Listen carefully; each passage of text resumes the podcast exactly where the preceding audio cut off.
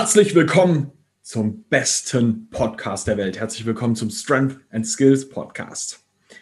Hier ist euer Lieblingshost Nick Tibusek und bei mir Sinja Darf Sinja Strobach. Wieder völlig in Schwarz. Müssen wir auch noch was Cooles ausdenken. Perfekt, alright. Ähm, wir haben heute eine wunderschöne Thematik. Ähm, heute soll es im Endeffekt um Übungsauswahl für einzelne Trainingstage und Übungsauswahl innerhalb einer Woche und Übungsauswahl in bestimmten Trainingszyklen gehen. Ja, dass wir da mal eine Übersicht geben, worauf hast du eigentlich zu achten, wenn du deinen Trainingsplan, ähm, ja, wenn du einen Trainingsplan schreibst.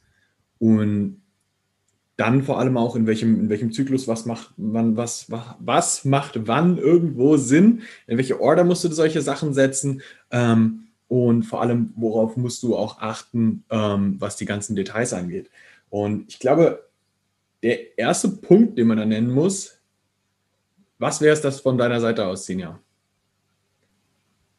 Na, generell brauchst du erstmal ein Ziel, also worauf du dich hinarbeitest. Mhm. Anhand dessen solltest du das ja strukturieren.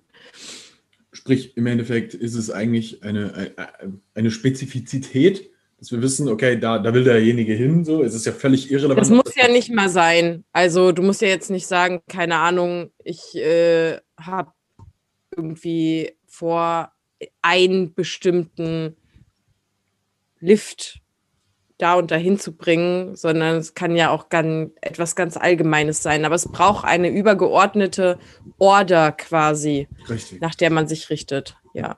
Also das ist, das ist völlig irrelevant, ob das jetzt jemand ist, der zum Beispiel sagt, so, ey, ich will äh, einen bestimmten Skill lernen oder bestimmte zwei, drei Skills und äh, oder ich habe äh, bestimmte Übungen, wo ich sage, so, das ist mein Wettkampf, meine Wettkampfübung oder sowas. Ähm, das kann auch sein, so, da kommt der, der Nächste, der sagt so, ich will generell mehr fit werden, so. Für den sind es zum Beispiel so diese Big Six, die dann einfach das, das Normale sein sollten. Ähm, das, das sind so die, die, die Sachen, auf die man dann so ein bisschen achten kann, so. Aber am Ende des Tages richtet das Ganze erstmal nach einer Spezifizität aus und schau, dass du halt wirklich auch ähm, weißt, du, welche, welche Übungen besser werden soll, wo du, wo du besser werden willst. Und ähm, daran hängt das. Ja. Das ist aber auch das, was sehr, sehr wichtig ist. Wenn du jetzt zum Beispiel sagst, ich will generell fit werden, dann ist es schon auch trotzdem noch so, dass es eine bestimmte Übungsauswahl gibt, die dann trotzdem mehr Sinn macht. So, es ist nicht so, dass man dann nur, weil man generell mehr fit werden will, random irgendwas macht jedes Mal, sondern auch da gibt es bestimmte Sachen, die dich halt im Generellen besser werden lassen. So, das sind halt ähm, über Kopf drücken, über Kopf ziehen, im Vertikalen Ziehen und Drücken und Unterkörperdruck und Zugbewegungen. Ja, und dann spezialisiert man sich in Anführungszeichen auf irgendeine bestimmte Übung, dass man sagt, so alles klar, Unterkörper, ein Kreuzheben und eine Kniebeuge sind so das Sinnvollste. Ja, wenn ich über Kopf drücke und jetzt vielleicht noch nicht einen Handstand kann, dann ist vielleicht auch äh, eher eine OHP sinnvoller als ein Handstand Push-Up. So, ähm, aber das, das sind ja auch immer so Sachen, wo stehst du jetzt gerade? Und was macht dann für dich auch Sinn im Endeffekt? Ne? Sinja, du machst jetzt gerade auch relativ viele Wall-Handstand-Push-Ups, auch als, als eine ähm, ähm, Assistance eigentlich für deine, für deine äh, Dips, weil, das, weil da mehr Fokus liegt, aber eben auch, weil man halt auch über Kopf drücken muss. Und das ist halt eine wichtige Sache, dass man da im Kopf hat, okay, ähm, was ist spezifisch für das Ziel, das ich da auch habe. Ja, gut, ich schließe ja für mich selber auch den Handstand Push-Up nicht aus. Also genau. als übergeordnetes Ziel. Also ich finde gerade bei sowas, ähm, wenn man sagt, man möchte generell fit werden, das ist eine furchtbare Wortkombination, aber ähm, dann hast du ja meistens im Kopf, irgendetwas fällt dir nicht so leicht. Und im Alltag beispielsweise oder so. Und das lässt sich ja letztendlich auch auf Bewegungsmuster runterbrechen, wenn man das mal so will. Also das, was du am allermeisten hörst, ist irgendwie, keine Ahnung, ich habe oft Rückenschmerzen oder meine Knie tun weh beim Treppensteigen oder weiß der Geier was. Ne? Ja. Es ist ja. immer so anstrengend, nach Hause zu laufen, weil ich keinen Fahrstuhl habe oder so. Ähm, wenn man das jetzt mal auf sowas runterbricht. Aber es sind auch Bewegungsmuster. Also dann könnte man zum Beispiel sagen, okay, wir äh, du arbeitest jetzt daran, Step-Ups zu machen, ja, und mhm. baust deine Step-Ups auf, aus. und wirst dann im Treppensteigen stärker. Oder ähm, ja, genau du was. hebst halt, weil das deinen unteren Rücken stärkt. Ja. Also da, da, da, sind wir halt wieder bei diesem, ne? wo ist das spezifische Ziel, das du auch hast? So, wenn, wenn das jetzt der eine ist, der sagt, okay, ich habe immer Probleme beim Treppen hochgehen, so, dann kann man dafür gezieltes Krafttraining machen. Und natürlich wäre das Spezifischste einfach wirklich auch Treppen zu gehen, klar. Ne? Ähm, aber äh, für sowas kannst du dein Training schon auch durchaus aus, auslegen. So. Und da muss man halt immer schauen, was ist das Spezifischste. Und für die meisten, die jetzt ähm, schon im Kraftsport drin sind, ist das Spezifischste das, wo sie halt drin besser werden wollen. Das ist für den, für den Powerlifter sind das seine Bankdrücken, ähm, Kniebeugen, ähm, Deadlifts, aber gleichzeitig hast du genauso auch Leute, ähm, die dann im Weighted Cuddy unterwegs sind, die Dips, Pulls, ähm, Squats und Muscle-Ups machen. Und ähm, genauso hast du aber auch die Leute, die dann vielleicht in Statics besser werden wollen, die dann spezifisch die Planche trainieren müssen. Ne? Ähm, ich glaube, der Spezifitätsfaktor ist extrem relevant ähm, wird aber sehr oft auch ein bisschen missverstanden. Und da kommen wir jetzt, das ist eine Überleitung quasi, in etwas, was sehr, sehr wichtig wird, sobald du dich entschieden hast, das und das zu machen, passt die Übungsausführung, so wie du sie jetzt machen möchtest, zu deiner persönlichen Anatomie und deiner Biomechanik. Und das wird sehr, sehr wichtig, weil da jetzt das typische Beispiel auch reinkommt, so ähm, High-Bar-Low-Bar-Squat, Chin-Up, Pull-Up, ja, was, was ist das Bessere? Wie breit muss ich meine Bank mein, beim, beim Benchen äh, begreifen oder wie breit muss ich meine Dips machen? Solche Sachen. Ähm, das ist ja sehr, sehr wichtig, dass man die Übungsauswahl dann in ihrer detaillierten Ausführung auch genau an seine Anatomie und die Biomechanik, wie es am effizientesten ausgeführt wird für dich mit deiner Anatomie, im Endeffekt auch ausgeführt wird. Und ich glaube, da bist du ja auch äh, quasi Queen da drin. Also ich kenne derzeit niemanden, der ähm, technisch Leute besser einstellen kann, dass sie ihre Biomechanik perfekter nutzen. So als dich, muss ich einfach mal so sagen. So, also auch aus eigener Erfahrung. Das äh, ist natürlich schwer, das für mich selber zu beurteilen, aber das ist auf jeden Fall ein sehr nettes Kompliment und ich würde auch sagen, ich bin gut in dem, was ich mache, auf jeden Fall. Mache ja auch nichts, oder was heißt nichts anderes, aber das ist ja definitiv auch mein Spezialgebiet. Definitiv. Ähm, was würdest du sagen, wie viel macht auch so aus deiner Erfahrung das am Ende auch aus, dass Leute das genau treffen mit der, mit, mit der, wirklich, dass sie das anpassen an ihre Anatomie und Biomechanik? Extrem viel, weil ähm, wir, wir reden ja immer über Bewegungseffizienz. Also du möchtest aus deiner Bewegungsqualität das Beste rausholen. Und wenn du anatomisch eben eingeschränkt bist, in bestimmte Bereiche reinzukommen, also sei es jetzt äh, Gelenkigkeit in der Hüfte oder auch im Sprunggelenk bei einer Kniebeuge. Du kannst deine BWS zum Beispiel vielleicht auch nicht so aufrichten. Ähm, macht eine Hyper-Kniebeuge mit engem Stand vielleicht nicht so Sinn. Ne?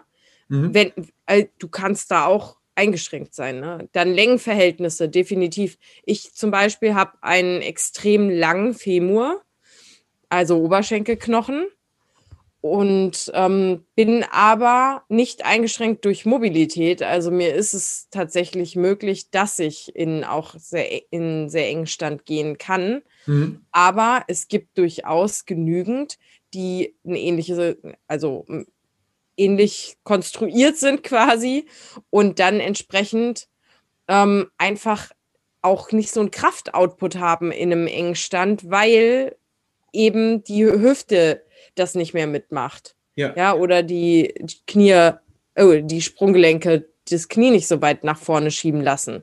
Ja. So, dann müssen die darüber kompensieren, dass sie den Oberkörper nach vorne legen. Und somit wanderst du eben mit deinem Belastungsschwerpunkt der langen Hantel viel zu weit nach vorne, über die Unterstützungsfläche, die die Füße sind. Ja. Das ist die Problematik, ja. ja. Vielleicht nicht gezwungenermaßen der Buttwink, irgendwann findet der statt, auch bei mir, ja, aber auf jeden Fall die Verschiebung über der Auftrittsfläche. Ja. Und die ist davon halt auch abhängig. Hundertprozentig. Und wir haben ja auch das gleiche Phänomen in jetzt nicht nur der, dem Klassiker Kniebeugen oder sowas, sondern wir haben das gleiche Spiel ja oftmals auch ähm, jetzt beispielsweise so, wie steht dein ähm, Humerus ähm, in, äh, in deiner Schulterpfanne und mhm. wie, wie gut kannst du dementsprechend dann zum Beispiel so und so dippen. Ja? Du siehst ganz viele Leute, die durchaus relativ breit dippen. Ich bin zum Beispiel jemand, für mich funktioniert es extremst gut mit einer gewissen Innenrotation relativ eng zu dippen. So, wo jetzt viele denken würden, so, das ist doch super krass äh, trizepslastig. Und ich spüre aber meine Brust richtig gut, wenn ich den richtigen Winkel von der Innenrotation treffe und so. Und da kommt halt für mich meine persönliche Biomechanik und Anatomie halt mit rein. Ja, auch wie setzt deine Brust an? Also wie setzt ja. deine Brustmuskulatur an? Das hängt ja auch davon ab. Und das sind Sachen natürlich, das braucht erstmal ein bisschen Erfahrungswerte. Also ausprobieren, zu gucken, wie ist es denn, wenn ich breiter, enger greife und mich anders ausrichte. Ja. Genau. Das, das, da, wird, da wird das schon richtig, richtig relevant. Also das gleiche Phänomen haben wir ja auch oft so, was ist besser für jemanden, Pull-up oder Chin-up? Ähm, wie, wie breit muss ich meinen, meinen Pull-up oder Chin-up greifen? Das sind ja alles Sachen, die dann auch wirklich ähm, sehr wichtig werden, wenn es um genau diese Thematik dann geht, diese Sachen auch genau auf jemanden einzustellen, in, immer in ihren Details halt dann wiederum. Ne? Ja, also wo dann halt die hm. Unterarm-Oberarmlänge äh, zum Tragen kommt, ja. beispielsweise. Ja. ja, definitiv. All right. Ähm, an der Stelle muss man auch ganz klar sagen, nicht für jeden ist zum Beispiel auch der Lift, den er sich wünscht, dass er ihn so machen würde, auch der richtige so. Also mal, das ist, glaube ich, etwas, was man sehr stark für sich selber auch verstehen muss. Es kann sein, dass du Lifts machst, in denen du grundsätzlich auch einfach nicht so stark sein wirst, weil deine Hebel dafür beschissener sind. Das muss man so sagen. Ich kann eine tiefe Halberbeuge. Aber meine Hebel sind an sich erstmal so, dass meine tiefe Hyperbeuge immer schlechter sein wird als, als meine Lowerbeuge. Jetzt nicht einfach nur so, weil, weil ich kann mich dann so weit vorbeugen oder sowas, sondern wenn du dir meine Hebel, meine Längenverhältnisse anschaust, verstehst du, dass die Halberbeuge durchaus machbar ist für mich, aber nicht der effizienteste Weg, um viel Gewicht zu bewegen. Deswegen macht eine Lowerbeuge für mich absolut Sinn, weil ich immer sonst in der BWS einbrechen werde. Das passiert einfach. Ja. Ja, hm. es kommt manchmal auch gar nicht nur auf ähm, das Offensichtliche an. Also die Erfahrung habe ich mit unseren Athleten auch schon gemacht, sondern auch, ähm, wie arbeitet deine Muskulatur tatsächlich? Mhm. Also wie mhm. arbeitet dein Apparat, ne? Weil es gibt Athleten, die sind explosiver, also sie sind halt einfach auch schneller unterwegs. Und dann gibt es Athleten, die sind langsamer unterwegs. Und ähm, bedingt dadurch kann man auch sagen, okay, eine, eine Loberbeuge, die führst du auch deutlich mehr. Also die, die ist in den meisten Fällen auch langsamer, weil du öffnest deine Beine nach außen. Du kommst da in so eine Art Loch unten rein. Also das ist reine Erfahrungswerte meinerseits dass du dieses Loch auch besser abpassen musst. Mit Rumpfspannung, mhm. ähm, die, dass die, die Außenrotation im, im Bein passt, ja, so dass der Glut mitarbeitet da unten und die ähm, Adduktoren auch. Und bei einer Hyperkniebeuge, wo man auch sehr viel mehr Weichteilhemmung hat, da sind die Leute in der Regel auch schneller unterwegs. Das ist ein sehr interessantes Phänomen, aber diejenigen, die tendenziell bisschen schneller arbeiten. Die mhm. beugen auch eher so. Mhm. Und die anderen tatsächlich eher in der Loberbeuge. Wobei es ganz klar auch abhängig davon ist, ähm, ob das von den gegebenen anatomischen ja. Voraussetzungen passt. 100 Prozent. Ja. Alright. Ähm, ich habe auf meiner Liste noch einen weiteren Punkt äh, stehen, der, glaube ich, auch relativ relevant wird bei Übungsauswahl. Ähm, und zwar der Spaßfaktor. Und an der Stelle muss man halt auch sagen, wenn man sich seine, seine Trainingseinheiten anschaut, so, bevor du ins Training gehst, dann wirst du so Tage haben, die machst du richtig gerne. So, und dann wirst du so Tage haben, bestimmt auch mal, wo du dir denkst, so, oh, da habe ich eigentlich nicht so Bock auf den Tag. Und im Generellen bin ich kein großer Vertreter davon, dass ich sage so, das Training muss dir immer Spaß machen, du musst da rauskommen und total euphorisch sein oder sonst irgendwas sowas. Nee, für mich persönlich dient das Training selbst ja dem, dem höheren Zweck meistens. Ähm, dass ich bestimmte Ziele habe, die ich erreichen möchte und sowas. Nichtsdestotrotz finde ich es trotzdem sehr wichtig, dass man, wenn man Einheiten durchläuft, dass die einem trotzdem auch zumindest zu einem Teil einen gewissen Spaß bereiten, weil das ja auch wichtig ist, um diese Adherence mit drin zu behalten, dass du auch einfach gerne ins Training gehst. So, weil jeder von uns kennt das. Wir werden auch mal so Trainingsblöcke haben, wo wir einfach nicht so gerne trainieren gehen, weil es einfach nicht so viel Spaß macht gerade oder so, weil irgendwas ist. Keine Ahnung. Manchmal gibt es einfach so Trainingsblöcke, wo das Training nicht so läuft oder sonst irgendwas. Aber gerade da wird es dann auch wieder wichtig, dass du dann Sachen in deiner Trainingseinheit drin hast, die dir halt viel Spaß machen. So. Ja, ich erinnere mich daran, dass es auch Athleten gibt, zum Beispiel, denen, denen man zum Beispiel mit Absicht Curls am Ende vom Training einbauen muss, damit die nochmal gut durchpumpen können.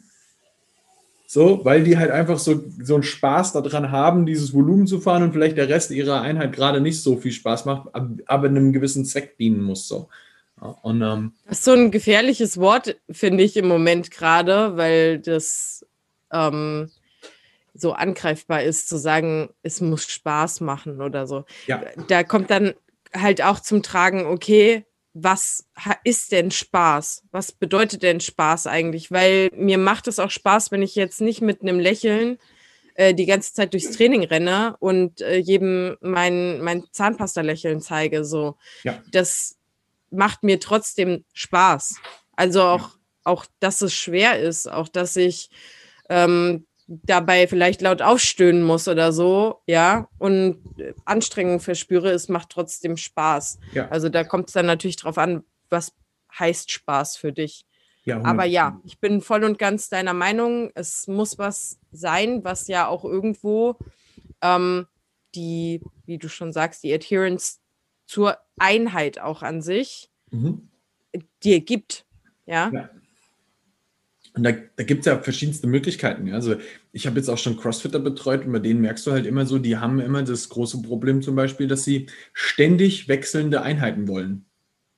So, und ähm, weil die das so gewohnt sind aus, aus ihrem Gruppentraining, aus den Boxen oder so, wo halt ständig irgendwas wechselt oder sowas. Und ähm, die lieben zum Beispiel dann auch so dieses, dieses sich so dieses, dieses ich bin nach dem Training so ausgepumpt, durchgeschwitzt, lieg am Boden und atme schwer. Das brauchen die. Solchen ja, Leuten und die Neugier auch, oder was heißt die Neugier? Auch ähm, der Aspekt, dass sie manchmal nicht wissen, was jetzt auf sie zukommt.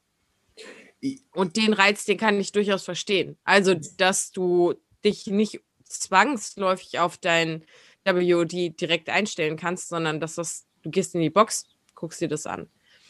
Und die Monotonie eines Trainingsplans kann schon ähm, ja auch, auch die Motivation trügen. Natürlich. ja, also. Also, aber was, was man dann zu solchen Leuten zum Beispiel auch mit einbauen kann, sind dann zum Beispiel, dass du denen am Ende so ein irgendein Giant-Set gibst oder drei Übungen aneinander reißt. Das spart denen Zeit im Training. Und wenn du die Übungen gut auswählst, kannst du da dann zum Beispiel sagen, alles klar, ähm, mach eine, eine Toe-to-Bar, Curl und äh, weiß ich nicht, irgendeine Beinübung vielleicht noch, weiß ich nicht, irgendwas, was halt jetzt. Ich würde immer nur Sachen wählen, die halt relativ verletzungsunanfällig sind. So, bei einem Toe-to-Bar wirst du dich nicht umbringen, bei Curls wirst du dich wahrscheinlich nicht umbringen.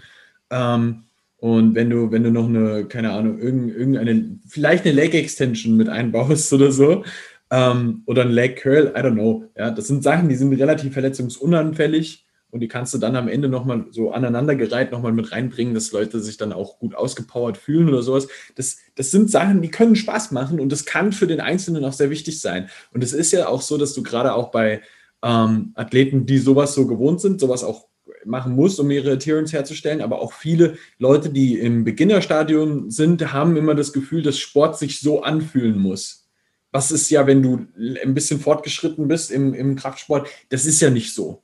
du, ich, ich gehe sehr selten aus einer Einheit raus, wo ich irgendwie ähm, mich danach so, so voll geschwitzt am Boden liegend, äh, um Luft ringend äh, fühle oder so. Das, ey, sorry, aber das passiert wirklich gar nicht. So gar nicht, gar nicht. Das passiert mir nach einem Zwölferbeugensatz, aber ansonsten nicht. Und, also ja, ähm, nach der spezifischen Übung, aber nicht nach der Einheit an sich. Also das geht mir auch so. Ich glaube, gestern, was habe ich denn da gemacht? Oh, diese Bulgarian Split Squats mit der Pause unten, mit ultra vielen Wiederholungen, die du mir jetzt im Plan geschrieben hast. Und ich kam natürlich auf die glorreiche Idee, mir auf die einzige kleine Kurzhantelstange, die ich habe, ähm, die großen Scheiben noch drauf zu packen und steige da in meinen Block ein mit 30 Kilo an der Hand. Das ist der Tod. Und da habe ich auch echt wirklich direkt nach, nach dem Satz mich auf den Boden gesetzt und hingehockt und erstmal meine zwei Minuten ja, langsam ja. runteratmen müssen. Aber das ist dann in dem Moment. Ja, genau. Und ich hätte auch überhaupt keinen Spaß daran, also ich persönlich, dass das die ganze Trainingseinheit so ist, weil dann verspüre ich diese, diese Kraft nicht mehr, die ich ja gerne in jede einzelne Übung reinpacken möchte. Ja, ja. Weil mir nach hinten raus mehr und mehr davon genommen wird. Ja. Also sehr viel schneller. Ja. Das am Ende des Tages ist es schon auch wichtig, dass man so gewisse, im Endeffekt gewisse Spaßübungen mit reinbaut, die dem Ziel aber trotzdem noch zweckdienlich sind. Das ist sehr, sehr wichtig. Das darf nicht random irgendwas sein. Und hier ein kleiner. Ja, aber dein Ziel wählst du doch auch nach, nach dem, was dir gefällt. Also, das ist ja nicht unrealistisch. E, exactly, ja. Also die, ja. die, die, Übungen, die du zum Spaß wählst, sollten trotzdem noch einem Ziel dienen. Ein Burpee dient eigentlich überhaupt keinem Ziel. So, das muss man mal so sagen. Ähm, Boah, du, ich habe mir das überlegt, neulich zu machen, weil es war so schweinekalt. Da habe ich echt das erste Mal gedacht, ich würde freiwillig Burpees machen, damit mir warm wird. Ja. Ich habe mich dann für so Tibbeln en entschieden, auf der Stelle treten. Das würde mir nie einfallen. Ähm, der nächste Punkt, den ich auf der Liste habe, sind einfach Hypertrophy Reasons. Ähm, Übungsauswahl kann definitiv auch ein Grund sein, dass du irgendeinen bestimmten Muskel wachsen lassen möchtest, ähm, weil jetzt als ein typisches Beispiel irgendjemand dippt, dippt viel zu trizepslastig, benutzt seine Brust fast gar nicht und muss dringend seine Brust aufarbeiten. Ja, und da geht's oftmals dann auch nicht nur rein darum, dass du ähm, irgendjemandem so die, die, die, den, den Pectoralis da aufbläst oder so, sondern das kann auch genauso ähm, sein, dass du das machst, damit ähm, derjenige seine Brust auch grundsätzlich besser spürt. Ja, dass du dem irgendwelche Butterflies oder sowas mit reinbaust, dass er da ein besseres Gefühl für entwickelt, ja, dass die Nervenbahnen dort besser verzweigt werden und du im Endeffekt eigentlich einfach auch die Muskelfasern dort lernst, besser anzusteuern, um sie besser zu spüren. Entscheidender ähm, Aspekt. Ansteuerung ist so wichtig. Hundertprozentig. Und das passiert oftmals aber darüber, dass du dort ähm, auch einen. Reize setzt, ja. Genau, eine Hypertrophie ja. am Ende des Tages so, weil du machst, du, du sorgst dafür, dass der Muskel ein wenig Schaden nimmt, was ja nichts Schlechtes an dem, in dem Punkt ist. Und ähm, durch den Muskelkater spürst du die Area besser und dann spürst du es beim nächsten Mal, wenn du dippst, auch wieder. Ja, ist vielleicht erstmal ein bisschen eklig, aber es gibt Momente, wo das auch sehr, sehr relevant wird, dass du genau das auch dann spüren kannst. Und ähm, die zweite Sache, warum Hypertrophie natürlich auch wirklich immer wichtig ist, ein größerer Muskel hat immer mehr Kraftpotenzial. Und wenn das bei dir in dem Falle vielleicht das Problem ist, dass, du, dass dir dort ein gewisses Kraftpotenzial fehlt, dann kannst du da auch erstmal aufarbeiten im Sinne von, okay, dann machen wir das ganze Ding größer und sorgen dann dafür, dass wir ähm, da schlichtweg einfach dann mehr Kraftoutput rausholen. Ja, bei Stelle, Männern ganz oft der Fall, dass bei Dips zum Beispiel die obere Brust ähm, nicht so aktiv ist. Ja, überhaupt Brust. Oftmals. Ja, ja, aber viel auch die obere Brust tatsächlich. Mhm. Ähm, das, das, das kommt zum Beispiel auch ganz oft bei Leuten vor, die jetzt auch bei Kniebeugen. So, Leute benutzen ihre Quads voll schlecht, weil die Quads halt vielleicht schwach sind und beugen dann sehr hüftdominant. So, und, ähm, Oder andersrum. Bitte?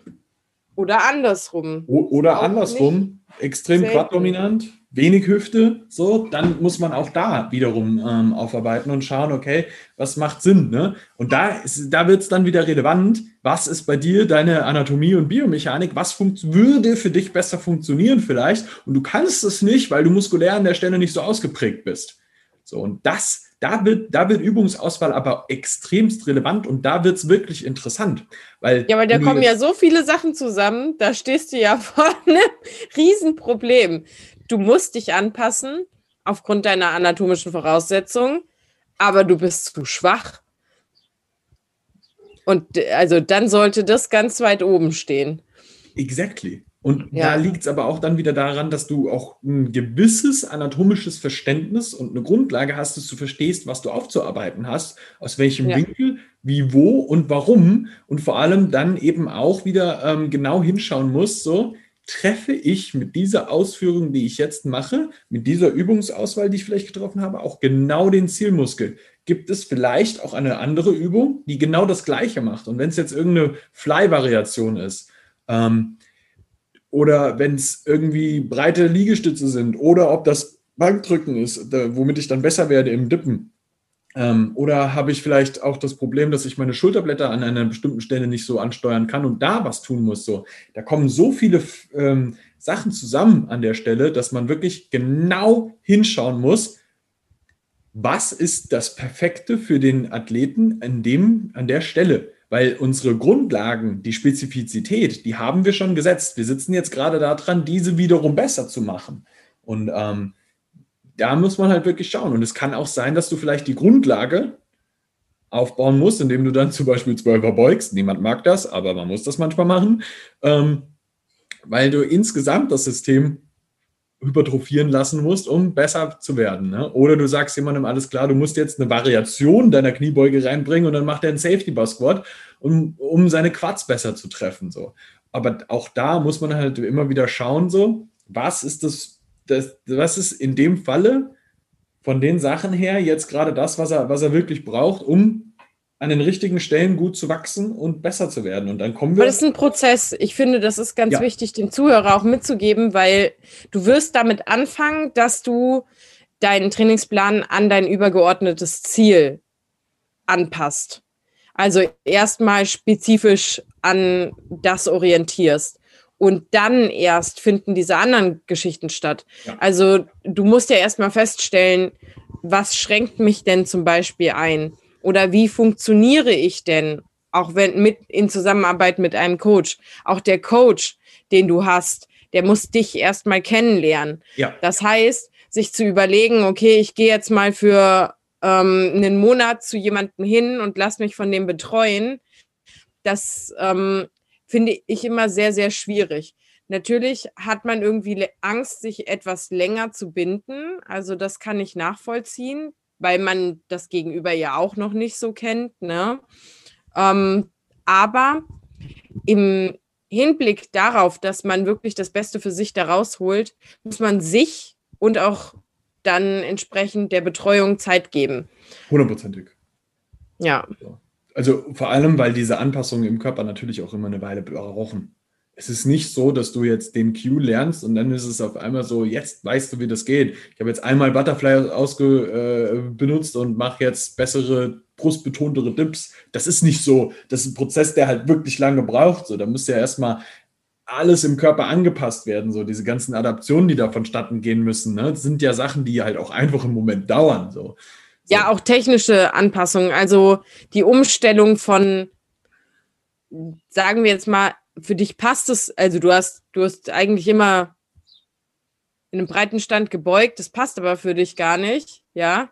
Ähm, ja. Dann ähm, sich umzustellen, das braucht auch seine Zeit und die Zeit muss man sich vor allen Dingen auch einfach selber geben. Zu erwarten, okay, da habe ich mir jetzt selber irgendwie gesagt oder festgestellt oder jemand anders hat für mich festgestellt, das passt nicht und jetzt stelle ich das um. Die Erwartung, dass das sofort besser wird, ist irrational. Aber das drückt bei ganz vielen die ähm, die Stimmung, ne? Das finde ich sehr, sehr schade. Also mach, macht euch da doch nochmal bewusst, dass wenn du etwas erlernst, dass du das auch lernen musst. Das wird dir in dem Moment nicht einfach geschenkt. So, ja. das, ich, ich, das beste Beispiel sind für mich immer kleine Kinder oder Babys. Wenn ein Baby nicht ständig wieder aufstehen würde, wenn es hinfällt, wenn es versucht zu laufen, wird es niemals laufen lernen. Ja. Das ja. muss immer und immer und immer und immer wieder stattfinden. Das stimmt allerdings. Alright. Ähm, was jetzt, glaube ich, noch eine sehr wichtige Sache wird, ist auch zu schauen, ähm, wie macht das Ganze Sinn, die Übungen, die du dir jetzt ähm, ausgewählt hast, auch zu strukturieren. Nachdem du jetzt natürlich deine, deine äh, Spezifizität mit drin hast, du hast, weißt, dass du irgendwas drin haben willst, um ein bisschen Spaß zu haben. Ähm, du weißt, dass du vielleicht an der und der Stelle einen gewissen Hypertrophie-Effekt haben willst durch die und die Übungen. Wie bringst du das ganze Zeug eigentlich am Ende des Tages in eine gewisse Ordnung? Ist ein extrem relevanter Faktor. Ja? Wir haben jetzt noch gar nicht darüber gesprochen, dass du natürlich auch jetzt ähm, ich glaube, das ist sogar wichtig, dass wir das vorher nochmal mit reinbringen, ähm, dass du natürlich auch immer bestimmte Übungen mit reinnehmen kannst, die irgendwelche Prehab-Rehab-Sachen sind. Ja, so die, dieser Klassiker, ich baue einem Athleten nochmal Facepuls ein, damit seine Außenrotatoren gestärkt werden, ähm, weil wir so viel dippen und pullen und das alles immer so innenrotationslastig ist. Wir brauchen jetzt aber auch nochmal ein bisschen was für die Außenrotatoren. Jetzt bauen wir nochmal Facepuls mit ein. Das sind so diese klassischen ähm, Prehab-Sachen. Ja, irgendjemand hat vielleicht irgendwo nochmal irgendeine Sache, wo er irgendein Problem vor einer Weile hatte und jetzt müssen wir schauen, dass wir das auch noch rehabilitieren. Ja, was weiß ich, es kann irgendwas sein. Ähm, das können auch noch Sachen sein, die da mit reinkommen müssen. An der Stelle muss ich eine Sache direkt mal mit reinwerfen. Ähm, alles, was Prehab ist, so diese ganzen Außenrotatoren-Sachen zum Beispiel, das ist ein ganz klassisches Beispiel. Verletzungsvorsorge und Nachsorge. Genau. Oder ja, je nachdem, ob man was hatte oder nicht, ja. Sind Sachen, die du aus meiner Sicht in den meisten Fällen am besten am Ende des Trainings machst. Ähm, wenn du einen Teil davon in einer Erwärmung mit drin hast, musst du immer mit im Kopf haben, das sind keine Mainlifts. Ähm, wenn du jetzt Außenrotatorenübungen hast oder so dieses klassische YTWL oder so Zeugs, ja, das sind. Du bist noch voll im Drive. Ich gehe jetzt in mein Training rein. Dann sieht das Ganze ganz anders aus als zum Ende hin. Also man muss da echt aufpassen. Ja, es gibt mhm. so viele Leute, die sich ihre ähm, Außenrotatorenübungen an, ans Anfang vom Training setzen und an der Stelle ihre Außenrotatoren komplett ermüden, um dann einen Mainlift zu machen mit schwerem Gewicht oder in einer schweren Ausführung für sie. Warum? Warum willst du etwas vorermüden? Vorermüden macht unter gewissen Hypertrophiegründen zum Beispiel Sinn, ja, dass du irgendwie sagst, ich mache eine Leg Extension vorm Squatten oder sowas. Das kann unter gewissen Umständen Sinn machen. Aber in den allermeisten Fällen für ähm, Athleten, die eher kraftbezogen trainieren, und das tun halt tatsächlich dann doch die allermeisten, und auch die, die sagen, ich will ein bisschen mehr Muskulatur aufbauen, auch für die macht das mehr Sinn. Ähm, das und ist also wirklich vorermüden macht nur unter einem spezifischen Bodybuilding-Kontext wirklich Sinn. Ansonsten eigentlich nicht. Also nicht, wenn ähm, die Technik im Vordergrund steht. Also, äh, sag, nee, anders. Wenn es darum geht, aus einer Übung das Maximalste rauszuholen, der Übung wegen und nicht das, was es auf deinen Bewegungsapparat macht. Ja, also ob es jetzt äh, zu, zu maximaler Auslastung meiner Schulter, meines Bizeps, meiner ähm, Beinmuskulatur führt oder so, ja. Das ist was anderes. Wenn es wirklich darum geht, die Übung also übergeordnet zu haben und zu sagen, ich möchte in diesem ganzen Konstrukt einfach stärker werden, dann macht es weniger Sinn. Mhm. also da, da müssen wir wirklich explizit drauf achten.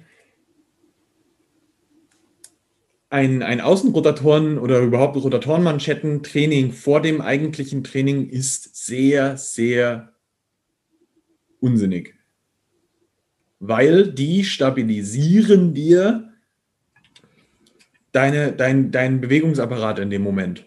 Und wenn die müde sind, wirst du weniger Training, also weniger, weniger Gewicht bewegen.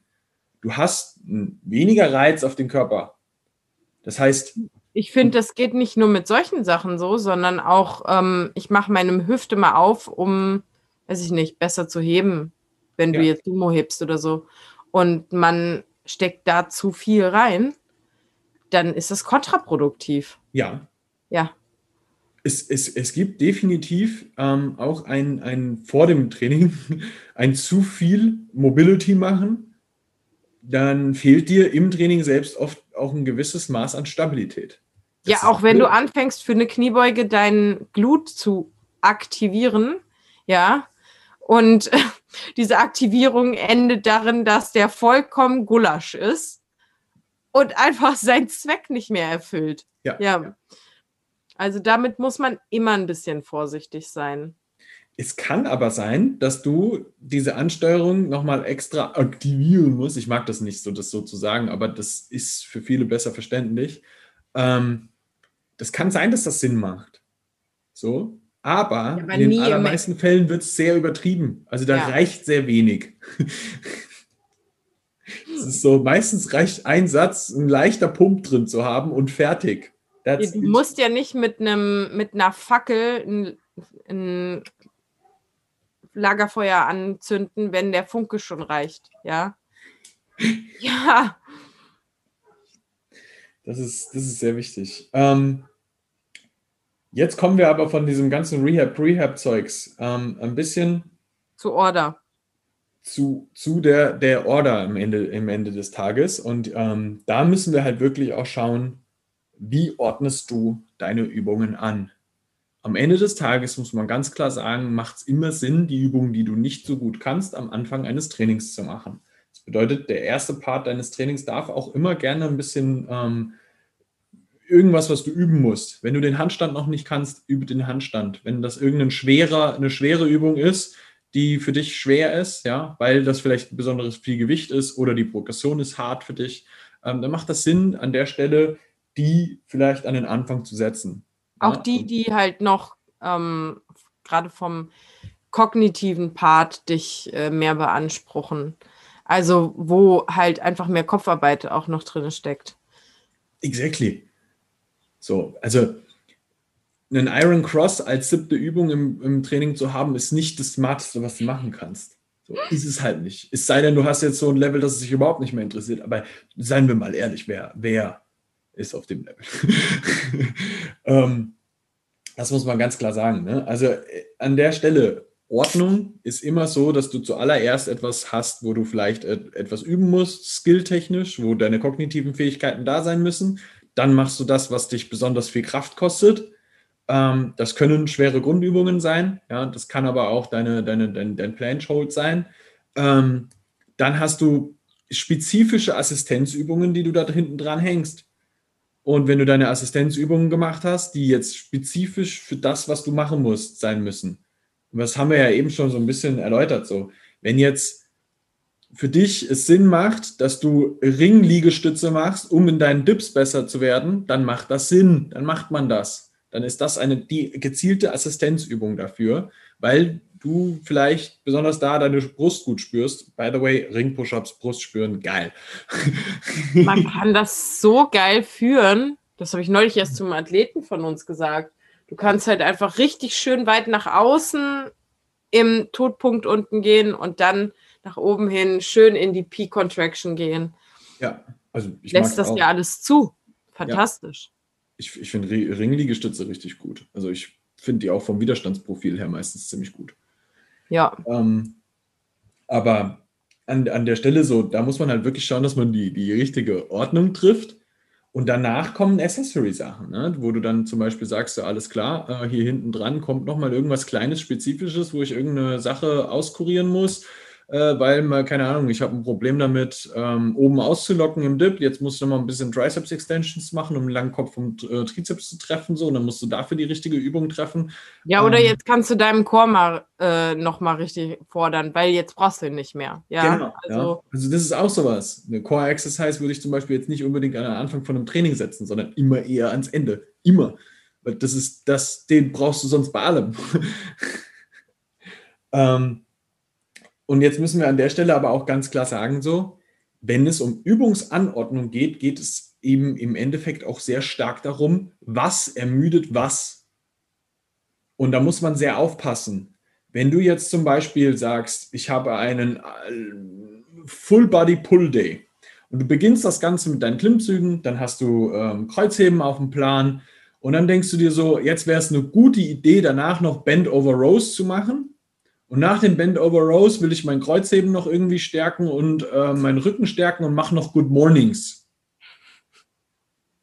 Das ist eine schlechte Idee von der Anordnung der Übungen her. Und wir sind jetzt gerade nur bei ähm, Assistenzübungen mit dem Bend Over Rows und den Good Mornings, ähm, weil an der Stelle wahrscheinlich dein Core wirklich, wirklich, wirklich müde sein wird von dem, vom Kreuzheben und dem, dem Bend Over Rows und du bei den Good Mornings komplett abscheißen wirst. Dein Chor kann das wahrscheinlich gar nicht halten ähm, und du kriegst den, den, nicht den richtigen Reiz auf deine ähm, ähm, unteren Extremitäten, ja, Hemis, Glutes und so, weil dein Chor das Gewicht gar nicht mehr halten kann. Und das ist sowas, und da muss man bei, bei der, der, Übung stark das, achten. Ja, also bei der, gerade bei der Übung ist das nicht ungefährlich. Also wenn man sich überlegt, welchen bewusst sehr, sehr langen Hebel man an der Stelle wählt, ja, ja um äh, Sinn und Zweck dessen zu erreichen, dann ja, kann das nicht ungefährlich sein, was Wirbelsäulengesundheit auch betrifft. Ne? Also das sollte man nicht unterschätzen. Also da, da, muss man wirklich aufpassen, dass man dann auch sehr darauf achtet, wie man diese Anordnung wählt. Ja, ähm, der, der Übungen, die man machen möchte, die sollten sich nicht zu sehr ähm, so hintereinander anreihen, dass, die, dass du zu sehr ermüdet bist, weil du wirst von dem Bend Over Row im Rücken auch schon massivst ermüdet sein. Ja, durch die vorgebeugte Haltung allein schon. Ja, genau. und da hängt ja die Hantel dran. Und hier müssen wir aber auch aufpassen, das ist ja nicht nur am einzelnen Tag so, sondern das ist ja teilweise auch so, dass du ähm, schauen musst, was hast du in den Tagen vorher gemacht. Und hier ein, ein sehr wichtiger Faktor, wenn du jetzt vier Tage die Woche trainierst, es ist nicht so, dass du nach Tag 4 einen kompletten Reset hast und dann äh, in Tag 1 reinstartest, als hättest du noch nie trainiert vorher das und wärst so frisch wie möglich. Viele. Das ist total witzig. So, ähm, das, das, die Vorstellung im Kopf ist, okay, nehmen wir jetzt mal an, beendest heute dein, deine Trainingswoche mit Tag 4. Und dann geht man am nächsten Tag in Tag 1 rein und die Vorstellung ist so, naja, ich bin ja jetzt frisch. Das wird Nein. nicht passieren. Ja. Nein, bist du nicht. Das heißt, auch hier die Anordnung der Übungen muss auch un unterhalb der Tage ein bisschen smart gewählt werden, wie auch der Ermüdungsfaktor bei dem Ganzen ist. Und das, ja, das und auch Tag 4 wieder bezogen auf Tag 1. Also das genau. ist der Punkt, ja das, das ist extremst relevant. Ja? Also natürlich ist es so, dass Tag 1, 2 und 3 aufeinanderfolgend ja, sich nicht zu stark ermüden sollten. So. Jeder, jeder der, der am Vortag schwer gehoben hat, wird merken, dass er am Tag danach nicht die besten Muscle-Ups seines Lebens macht. So, das ist normal. Und das muss man aber auch mit einberechnen, wenn man Trainingsplanung berücksichtigt. Ja, das ist ja so, dass du auch oftmals dann Leute hast, die zum Beispiel sagen, ja, ähm, seitdem ich Unterkörper trainiere, werden meine Statics schlechter oder sonst irgendwie sowas. Ja, das ist am Anfang eh immer erstmal so. Das ist komplett normal, weil du natürlich eine größere, eine größere Gesamtermüdung erzeugst. Ja, und durch Unterkörpertraining, unterschätzt das mal nicht. Also, die haben mal diese Ermüdung noch nicht erlebt. Exactly. Und ähm, Wirbelsäulenstabilitätsarbeit ist ähm, Leben am Limit für den Körper. Der hat Angst zu sterben. Mhm. So, das heißt, das ZNS wird deutlich mehr ermüdet als durch alles, was du im Oberkörper unseren Zuhörern keine Angst, ihr werdet nicht sterben, es ist geil. also das, das muss man sehr stark im Hinterkopf behalten, dass alles, was Wirbelsäulenstabilität erfordert, auch immer einen größeren Zoll zahlen muss. Das ist eine OHP genauso wie ein Backsquat oder ein äh, Kreuzheben. Ähm, und Sachen, wo du, wo du jetzt ähm, alles nur vom Oberkörper her abhängig machst und dieses klassische, ich bin eher, äh, sagen wir mal, auf der turnerischen Seite und mache irgendwelche statischen Elemente oder sowas, das hat nie einen so hohen Effekt auf dein ZNS wie irgendetwas, wo deine Wirbelsäule stabilisieren muss. Und zwar externe Last. Das ist immer Leben am Limit für deine Wirbelsäule und damit ähm, immer ein Faktor, der, der stark einberechnet werden muss, wenn es um Fatigue-Management geht. Und ähm, an der Stelle musst du immer schauen, was für, funktioniert für dich. Du kannst dich over time auch in deiner Widerstandskraft da ausbauen. Ja, dieses, ähm, die, die, dieses Arbeits, Arbeitspotenzial an der Stelle, das kannst du ausbauen. Ja, das braucht ein bisschen. Du musst dich halt an die Mehrbelastung gewöhnen. Gib dir diese Zeit, warte mal ein Jahr ab und dann wirst du merken, so, dass das alles sehr, sehr easy auch miteinander kombinierbar ist, wenn du deine persönlichen Grenzen kennst, regelmäßig daran arbeitest und auch bereit bist, diese Zeit da reinzusetzen und diese Sachen miteinander zu kombinieren. Das bedeutet aber auch, dass du diese Sachen explizit miteinander erstmal überhaupt ausarbeiten musst, was funktioniert für, für den Einzelnen und ähm, in welchem das Maße. Halt jetzt gerade auch unter einer sehr großen Herausforderung. Ne? Das muss man an der Stelle dazu mal sagen, dass du gar nicht so die riesengroße Auswahl hast ich meine, vor dem Problem stehen wir jetzt bei mir auch oft, dass ähm, eigentlich alle Übungen, die irgendwie den Unterkörper belasten, immer auch mit einer gewissen ja, Ermüdung de, der gerade der, des unteren Rücken einhergehen. Also ähm, weswegen wir tatsächlich irgendwann die Anpassung getroffen haben bei mir, auch zu sagen, okay, es sind nur noch zwei Tage, an denen ich Unterkörper trainiere und nicht mehr alle vier. Also hatte vorher Push-Pull und dementsprechend am einen Tag dann gebeugt, am anderen eine Hebevariation oder gehoben und dann wieder gebeugt und dann wieder Hebevariation oder gehoben, ja. Ja. Und ähm, jetzt ist das so, ein, eine Unterkörpereinheit, Vollgas drauf, ja, Leben am Limit und dann aber auch ein, ein, wirklich nochmal einen ganzen Tag, Trainingstag ohne diese Belastung, ja, oder weitestgehend ohne. Ähm, weil man doch auch ein bisschen limitiert ist jetzt durch äh, die gegebenen Umstände. Ne? Also da werden so gesmarte Trainingsansätze noch viel relevanter, als wenn du in einem Studio bist, würde ich mal sagen. Da kannst du relativ viel. Hundertprozentig. Ähm, ja, also so die weiß ich nicht, wenn dann deine Leg Extension mal besetzt ist, ja, dann kannst du dich vielleicht auch an die liegende Beinpresse setzen. So ähm, ist nicht ganz das Gleiche, aber man hat mehr Möglichkeiten. So. Exactly. Also da geht es jetzt vor allem darum, dass wenn du in einem Home Gym trainierst, du definitiv in deiner Übungsauswahl ähm, eingeschränkter bist. Und diese Übungen haben halt auch einfach meistens, jetzt mal dadurch, dass die meisten Menschen jetzt in ihren Home Gyms, äh, sage ich jetzt mal, Kettlebells, Ringe, Langhantel, Kurzhantel haben und jetzt nicht unbedingt die fetten Maschinen, ähm, du musst sehr stark darauf achten, wie du jetzt den Unterkörper auch trainierst, effektiv trainierst, weil der braucht auch sein Volumen. Und wie viel Volumen kannst du aber dem einzelnen äh, Athleten reingeben, ähm, bei den Intensitäten, die der auch abbekommt. Ja, wenn jetzt als Beispiel du, Sinja, ne, du bist ja auch dann mittlerweile eine Frau, die durchaus einiges an Gewicht wegbewegt. So, wenn du hingehst und deine 140er Deadlifts gemacht hast auf Reps, dann ähm, hatte das definitiv einen großen Impact auf dein zentrales Nervensystem. Wenn jemand, wenn ein Athlet so viel gehoben hat, auch gemessen an dem Körpergewicht, das du natürlich dann auch hast, ne, du, du, du hebst dann halt überdoppeltes Körpergewicht auf Reps ähm, das, das ist immens an Belastung für das Gesamtsystem. Und da muss man sehr stark darauf achten, dass man dann genau das Ding trifft, das und das funktioniert und das und das funktioniert nicht. Und wenn du dann hinten dran vielleicht noch irgendwelche einzelnen Bodyweight-Exercises wie Step-Ups oder sowas reinbaust, dann funktioniert es schon. Aber du hast halt bei fast allem, was du, was du ähm, in, in, in einem, in, in, in diesem Trainingsequipment-Kontext hast, immer die Limitation, dass du irgendwann zu dem Punkt kommen wirst, dass du ähm, Zusatzgewicht zu dem Ganzen benutzen musst. und damit meistens einhergeht, dass du wieder eine äh, Belastung auf die Wirbelsäule hast und damit eine größere Ermüdung des, des ähm, zentralen Nervensystems hast. Und das ist extremst relevant, wenn es um diese Sachen geht. Also man muss gucken, dass man sich wirklich einen ordentlichen Übungskatalog erstmal auch ähm, anlegt, wenn, wenn man an sowas rangeht. Gerade jetzt, also zu schauen, welche Möglichkeiten habe ich denn? Was kann ich denn umsetzen? Also bin ich zum Beispiel in der Lage, mir irgendwie eine Belt Squad zu bauen, ja, um, um das Ganze mal so ein bisschen auszuhebeln.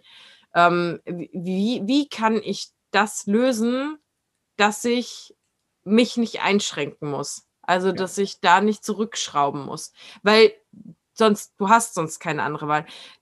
Das eine wäre, die Übungen hin, also alle an einem Tag stattfinden zu lassen, aber gezwungenermaßen dann eben die Intensität runterzuschrauben. Und das ist ja eigentlich nicht das, was man möchte. Ne? Also das drückt ja auch so ein bisschen die Stimmung. Wenn, wenn du sagst, okay, eigentlich, ich könnte tatsächlich schon meine 150 vielleicht auch heben, aber irgendwie ähm, funktioniert das Ganze nicht. Das, weil, weil du so hart ermüdet bist halt auch einfach, ne? und äh, dich ständig forderst und forderst und forderst und forderst. Ich habe das ganz genauso. Also jedes Mal, wenn ich nach meinem Heben gebeugt habe und es ist von der Wiederholungszahl niedriger als in meiner ersten Einheit, wo ich beuge, aber ich bewege ähm, das gleiche Gewicht, weil höher wird es nicht gehen. Da denke ich mir, das kann nicht sein. Das kann nicht sein. Dann denke ich nochmal drüber nach und denke so, Sinja, du hast schwer gehoben. Es ist okay dass das Gewicht dieser Beuge niedriger ist als an der Einheit, wo es ja. am Anfang steht. Genau. Ja. Wo, wo wir halt wieder bei dieser ähm, Übungsreihenfolge sind, auch innerhalb der Woche. So, du wirst einen Tag haben, wo du einen hohen, äh, einen schweren Trainingstag hast und dann macht es auch durchaus Sinn, dann auch mal einen leichteren Trainingstag für die gleiche Muskelgruppe einzubauen, ja.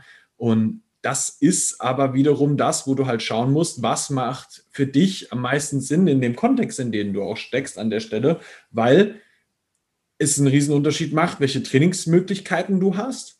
Und es macht auch einen Riesenunterschied, wie viel verträgst du an Intensität, wie, viel, wie verträgst du an Volumen, einmal über die Woche, einmal am, eigenen, einem einzelnen Tag. Ja, da muss man sehr, sehr genau nachschauen. Und ähm, da macht es dann eben Sinn, den Athleten genau anzuschauen und daran gemessen dann die richtige Übungsauswahl zu treffen und die aber auch wiederum in die richtige, in the right order zu setzen. Und ähm, ich hoffe jetzt mal, dass wir mit diesem Podcast ein bisschen Awareness dafür geben konnten, dass wir dir eine leichte An, äh, ja, äh, einfach die Möglichkeit geben konnten, ähm, dass du da auch ein bisschen mehr drüber nachdenkst, auch was einiges lernen konntest. Ähm, und wenn dir das gefallen hat und du auf jeden Fall was mitnehmen konntest, dann tu uns auch den Gefallen, dass du das mit der Community teilst, mit den Menschen, wo du denkst, dass das ähm, definitiv ihnen helfen kann. Ähm, wenn du Hilfe mit dem Ganzen brauchst, kannst du dich extrem gerne an uns wenden. Ne? Also da kannst du dich gerne über Instagram bei bar underscore bell underscore coaching ähm, an uns wenden oder du schaust einfach mal auf unserer Website vorbei bar-bellcoaching.de slash links. Und dann hoffe ich, dass du groß und stark wirst. Geil. Vielen Dank fürs Zuhören und wir hören uns beim nächsten Mal. Bis dann.